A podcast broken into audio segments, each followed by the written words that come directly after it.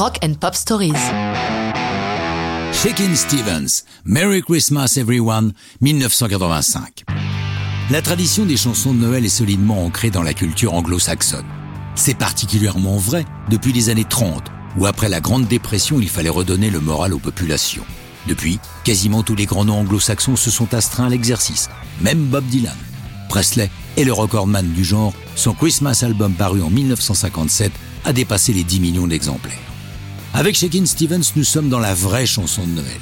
Autant Lennon et d'autres ont fait preuve d'originalité par les thèmes abordés, autant notre gallois n'a pas fait dans la dentelle.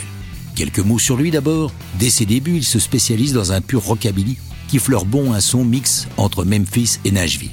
Edmonds le produit, gallois lui aussi, qui a œuvré tant avec McCartney qu'avec les Stray Cats. Michael Barrett, le vrai nom de Shakin' Stevens, enfonce le clou en entrant dans la peau du King dans une comédie musicale, Elvis, jouée avec le succès à Londres. Par la suite, Edmonds a la bonne idée de faire enregistrer par Shakin' Stevens des titres oubliés du rock des 50s. Ils en font des succès. Shakin' est donc très populaire outre-Manche lorsqu'en 1984, Bob Eatle vient lui proposer une chanson de Noël qu'il a écrite à son intention. Shakin' s'en souvient. À la minute où on l'a écouté, on s'est dit, ça peut être numéro un. Effectivement, la chanson est très festive. Le texte ne comporte aucun message subliminal.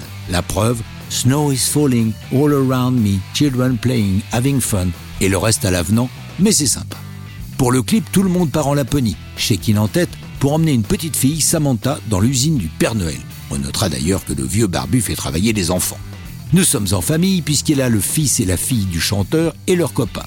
Le single est prévu pour décembre 84, mais sa sortie est repoussée pour ne pas gêner un phénomène, le Do They Know It's Christmas de Band-Aid, un single collégial et caritatif. C'est donc le 25 novembre 85 que sort Merry Christmas Everybody.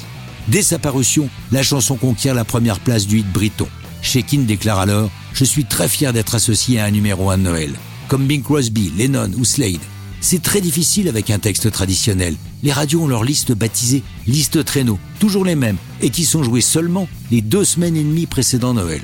Merry Christmas Everyone est son quatrième numéro 1 en Grande-Bretagne. Pas de chance, c'est aussi le dernier. Pourtant, il maintient une belle popularité et sa dernière tournée date de 2019. Mais ça, c'est une autre histoire de rock'n'roll.